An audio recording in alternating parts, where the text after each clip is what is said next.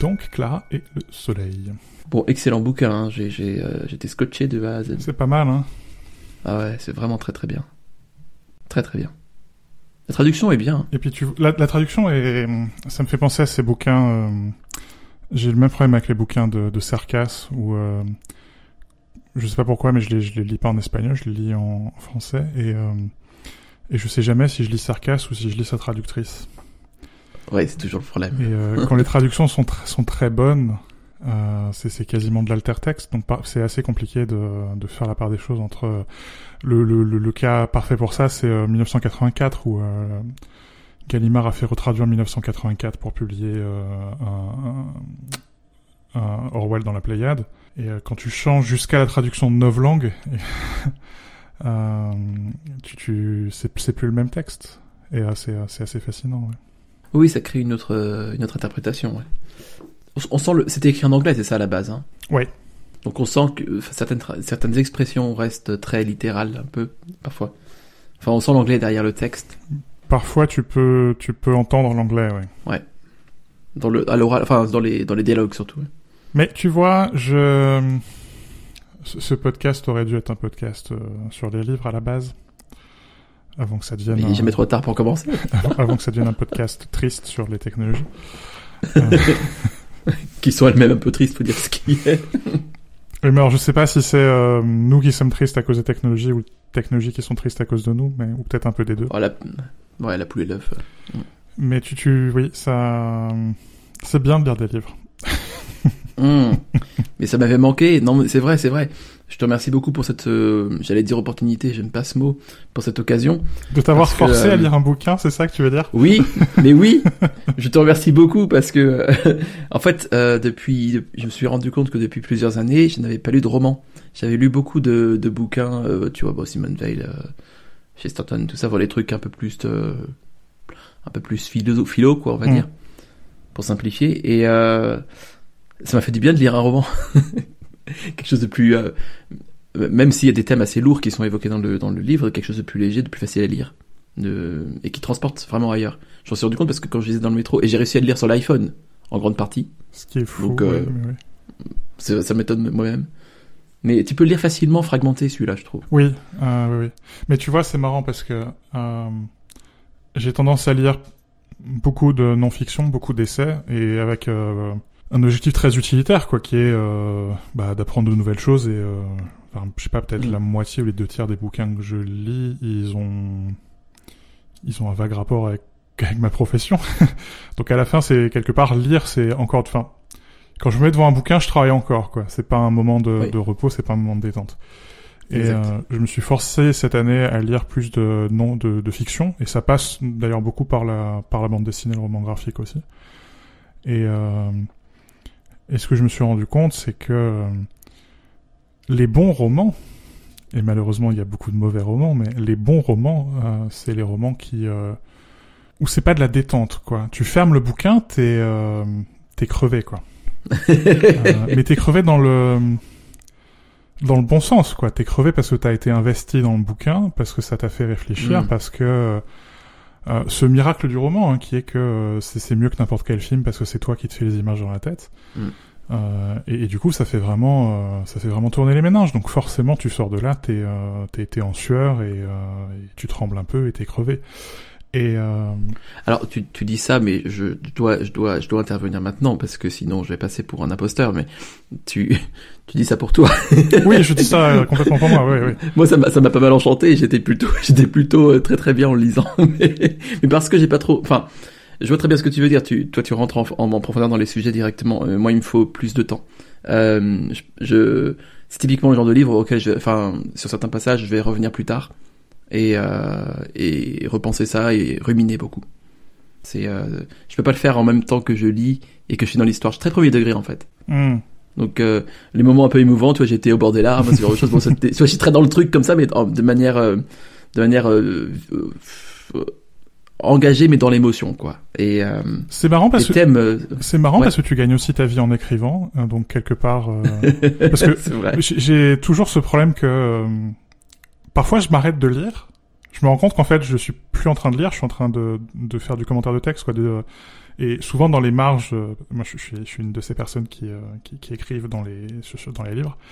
Et, euh, tu es un monstre. un monstre. et, et, et, parfois, et ça me l'a fait d'ailleurs dans ce bouquin, hein, mais c'est, euh, je, je, je, souligne des passages en me demandant, euh, tiens, en me disant, tiens, ce, cette, cette métaphore est sympathique, ou tiens, est-ce que cet endroit-là, c'est la, c'est l'auteur ou c'est ou c'est la traduction? Mmh. et il faut que je m'arrête revenir justement trois pages avant pour pouvoir me remettre dans l'histoire, euh, pour, pour être à nouveau investi, euh, non pas dans, dans le texte de manière euh, superficielle ou, ou, de manière très analytique, mais revenir de manière beaucoup plus investie, comme, comme toi, quoi, pour être au bord des larmes dans certains passages. Parce que dans ce bouquin, typiquement, tu peux être au bord, au bord des larmes. Hmm.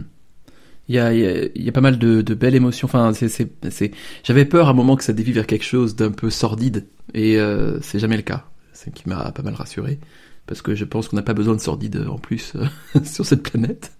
Il y en a déjà suffisamment dans la vraie vie. Euh, mais euh, oui, en fait, de, ton côté, il y a un peu ce naturel qui, enfin, cette, cette, de ton côté, il y a un peu cette seconde nature, pardon, qui, euh, qui, euh, qui est que un peu comme les gens qui ont, les musiciens qui ont l'oreille absolue, qui arrivent plus à écouter les morceaux de musique. et tu vois, ça devient, j'ai une, une, amie comme ça qui, euh, qui a beaucoup de mal du coup à écouter de la musique, même de manière euh, récréative, parce que bah à chaque fois c'est un do mineur. Mais je, je, pense que c'est pour ça que c'est bien que finalement ce, ce, podcast, pour les gens qui nous écoutent, parce qu'on on, on va faire comme si on reconnaissait l'existence des gens qui nous écoutent. Bonjour. Bonjour. On les salue, on les salue. Euh... Merci de nous écouter.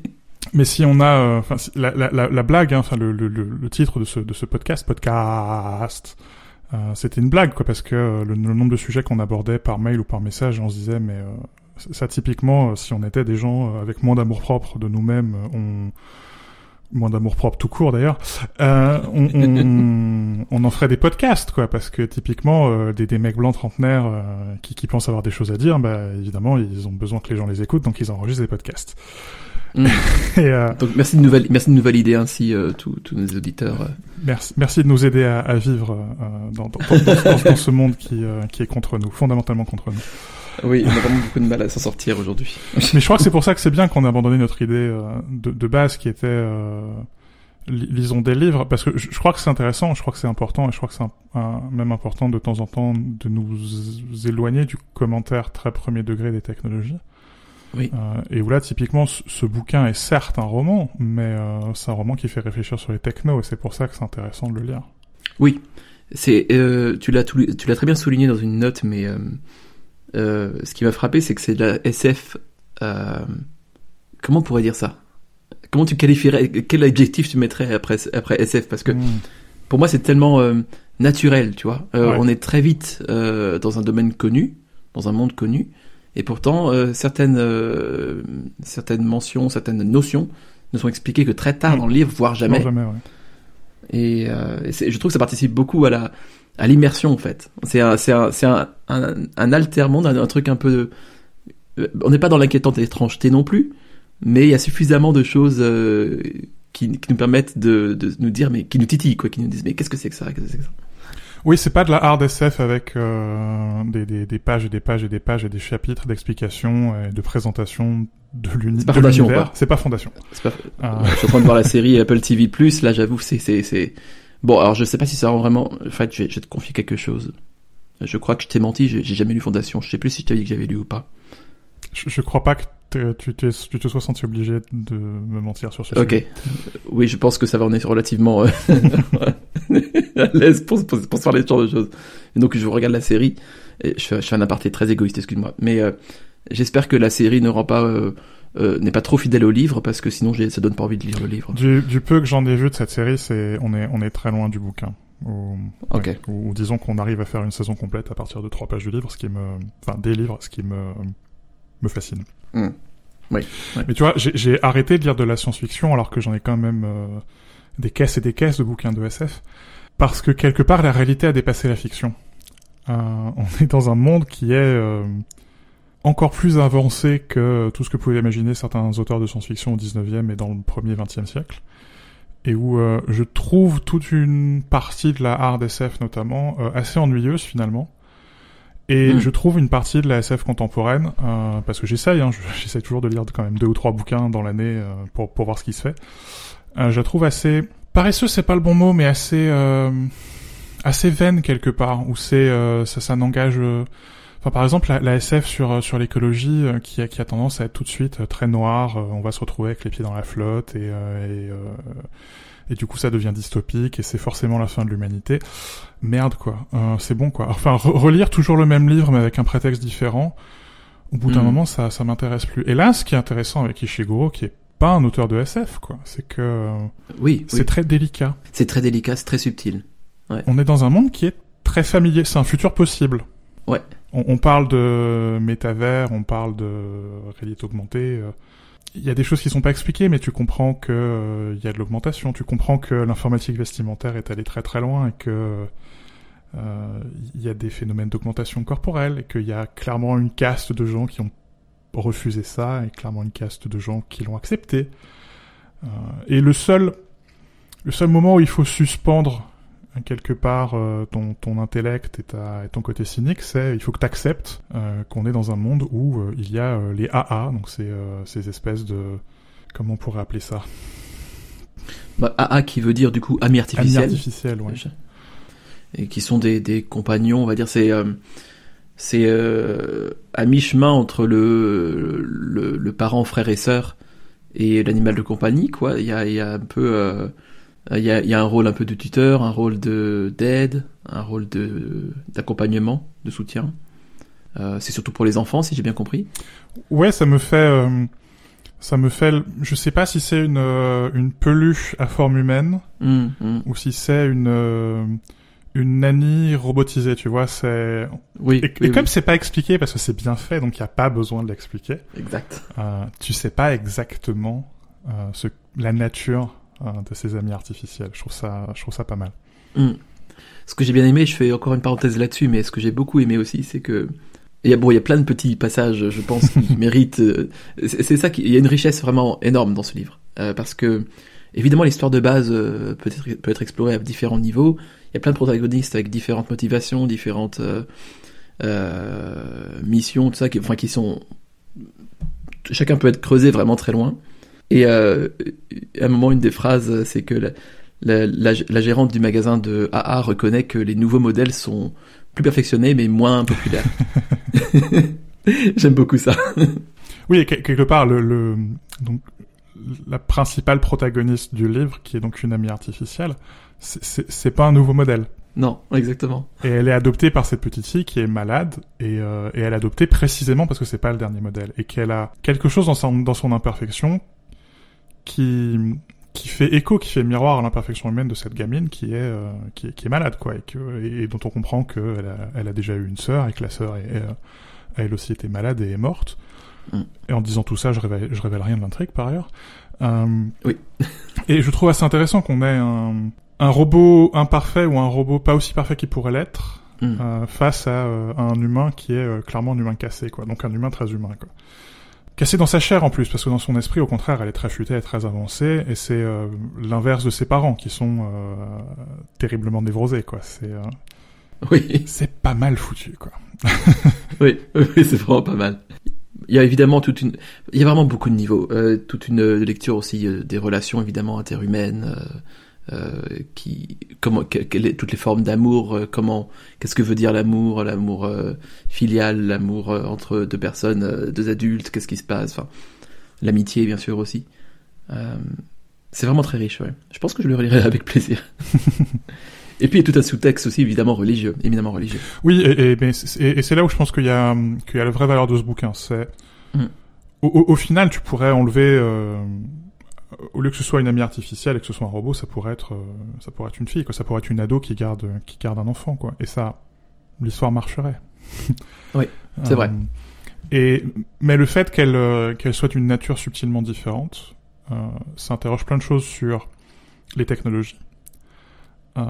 et ça interroge plein de choses sur la nature de l'humain et le rapport de l'humain à son environnement euh, et in fine, ça pose des questions sur la religion parce que un passage moi que, que j'adore, c'est euh, donc ces, ces amies artificielles, elles se rechargent euh, grâce à la lumière du soleil. Et il y a ce mot qui est joli. Et je, je pense que c'est une euh, c'est le petit coup de génie d'Ishiguro dans, dans ce bouquin, c'est il parle de nutriments. Le soleil déversait son nutriment sur la rue et dans les immeubles. Euh, Et lorsque je regardais l'endroit où l'homme mendiant et son chien étaient morts, je vis qu'ils qu'ils avaient ressuscité. Euh, et là, t'es euh, t'es dans les fondements de la religion, quoi. Euh, ils Ouais. étaient juste évanouis sur le trottoir.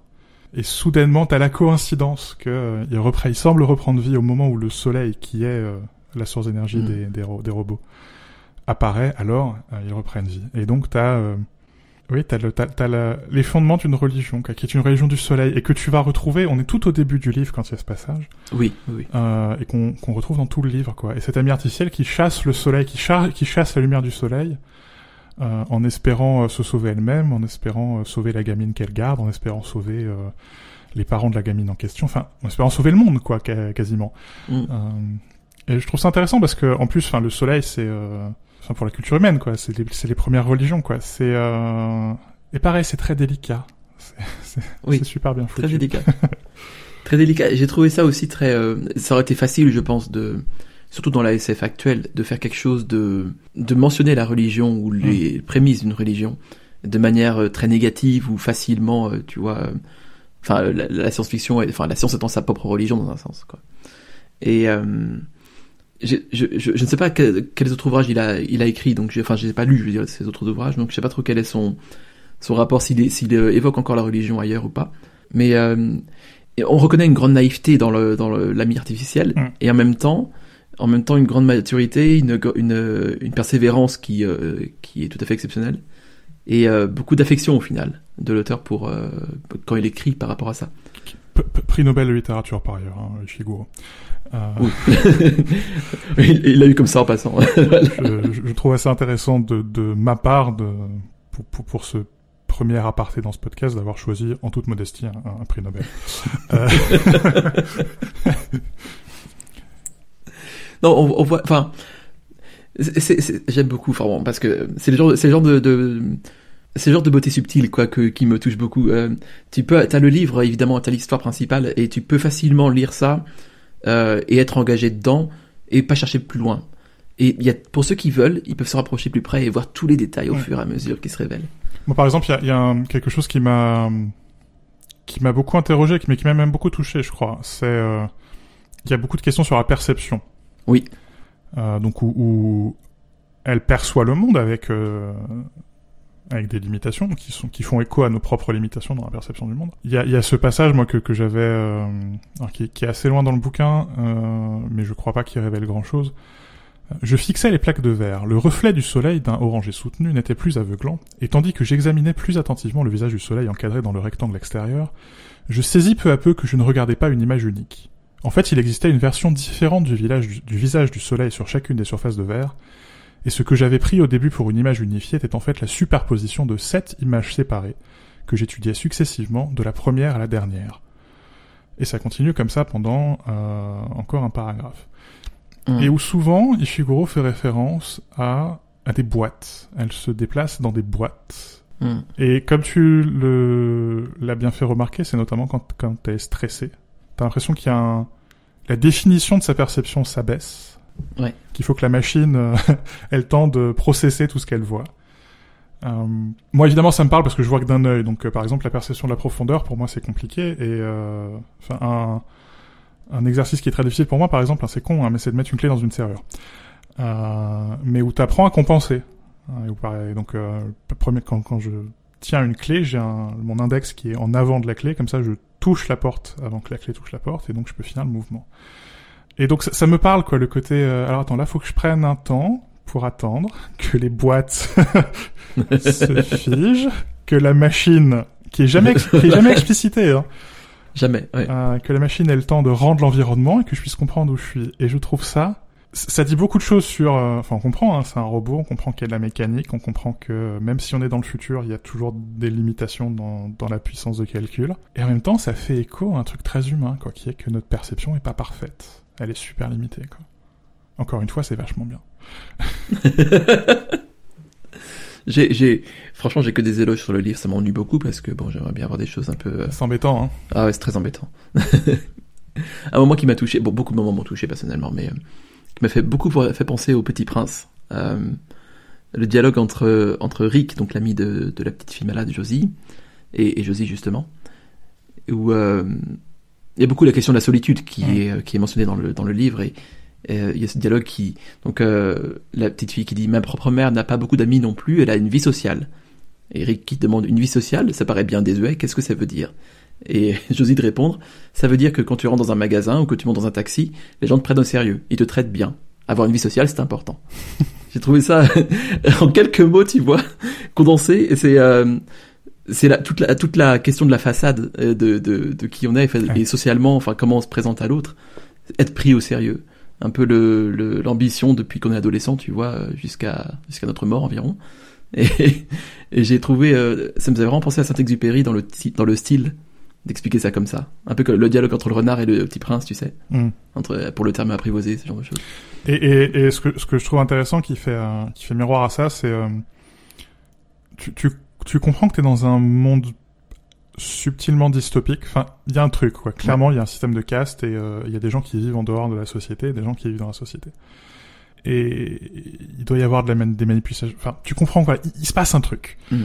par exemple, il y a un terme qui revient souvent, c'est relever. Oui. Euh, des, des, enfants qui sont relevés. Et jamais on t'explique ce que c'est qu'être relevé. T'es dans une ambiance, quoi. C'est assez sympa. Et, et, ça fait bien écho à cette euh, à cette question, voilà, être pris au sérieux, avoir une vie sociale. Il y a, il y a cette phrase que j'ai trouvée. C'est curieux qu'on tolère ça, non? Tous ces miroirs dont le reflet ne nous renvoie pas notre véritable image. Celui-ci te montre tel que tu es. Il ne pèse pas plus qu'un poudrier classique.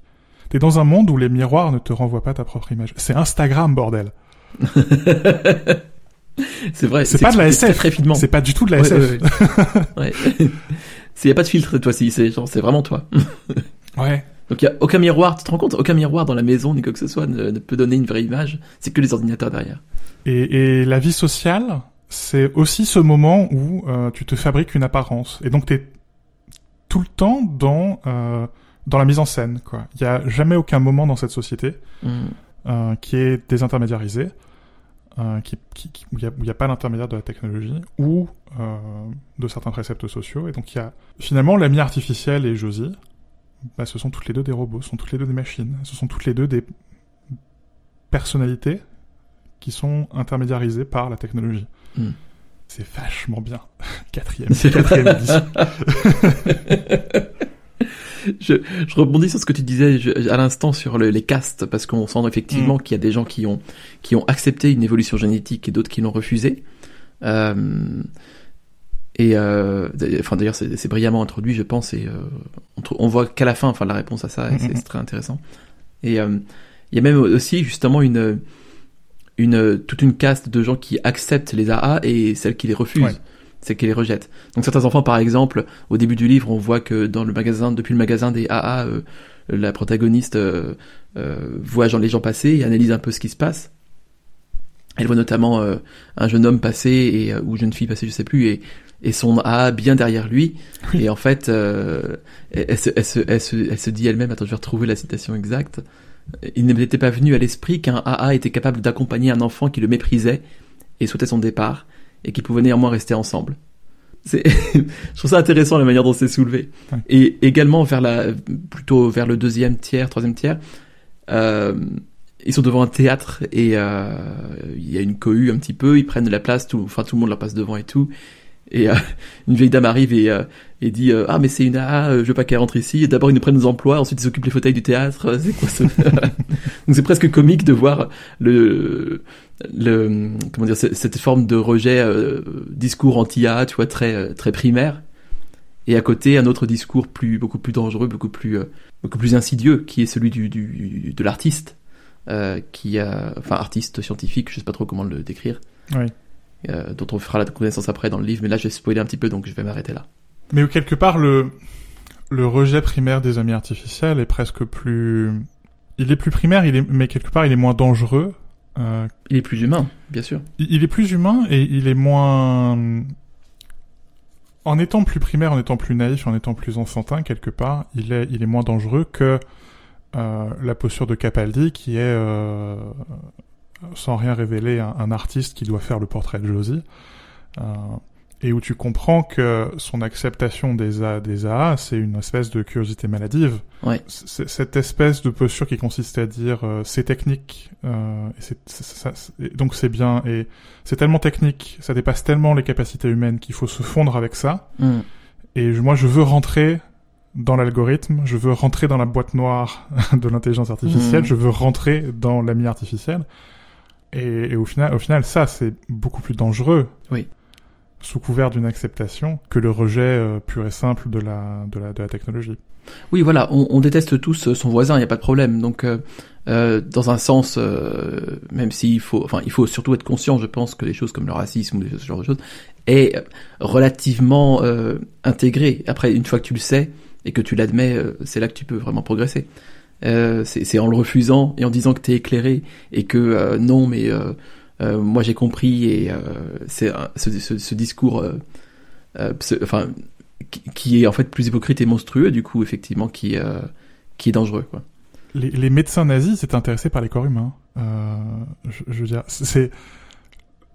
Je, je, je me reprends souvent parce que je dis ah ça c'est intéressant parce que le- ce mot est dangereux intéressant euh, mais ouais tu peux être intéressé par l'humanité euh, au point de vouloir la disséquer euh, de la manière la plus cruelle, cruelle possible quoi Oui. ce qui, ce qui est un écueil et ce qui est aussi un écueil de, de, de ce bouquin et euh, enfin ou en tout cas un, un des dangers qui est soulevé par ce bouquin et euh, Hum, hum, il faut, faut faire gaffe à ça.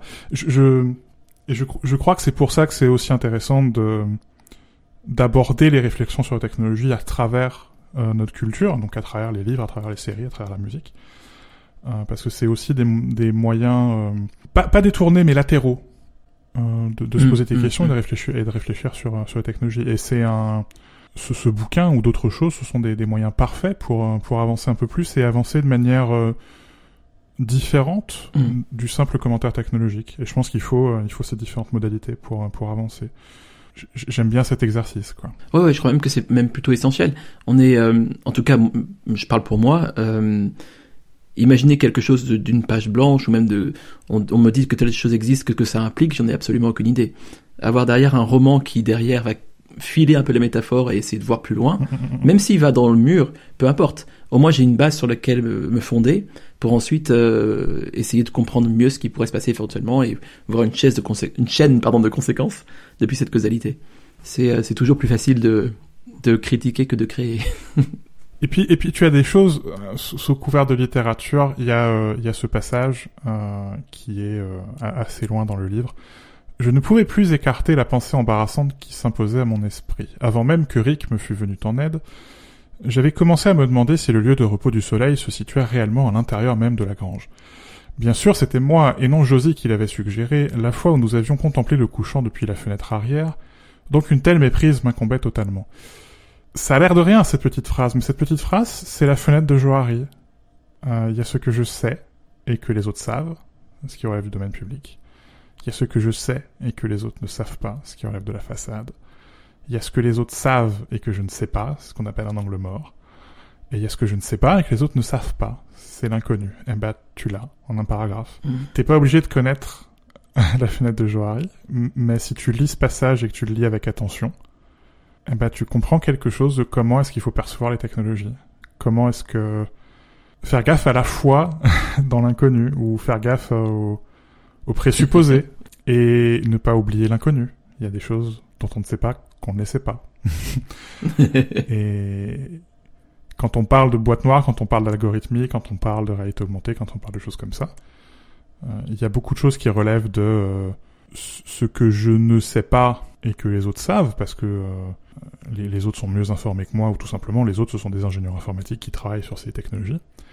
Mais il y a aussi ce que nous ne savons pas de manière collective. Or, probablement que le futur de cette technologie se joue dans cet inconnu.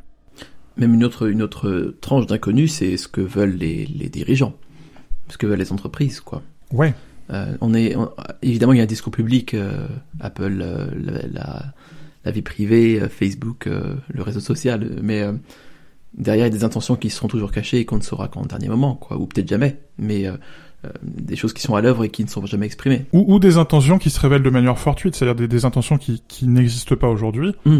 mais qui sont en germe dans le développement de ces technologies et qui vont se révéler dans, dans le futur. Et euh, c'est bête, hein, on est dans un roman. Clara et le soleil par Kazuo Ishiguro, le prix Nobel de littérature 2017. Achetez-le. Euh, le lien sera dans la description. mais à travers un roman comme ça, tu peux, tu peux réfléchir à, oui, pourquoi Facebook s'est senti obligé de se, de, se baptiser Meta, pourquoi Tim Cook refait la tournée des popotes en disant que c'est vachement bien, que la vie privée c'est important, et qu'il faut faire attention aux web apps. Pourquoi, pourquoi, pourquoi, pourquoi? Et c'est qu'un simple roman. C'est vachement bien.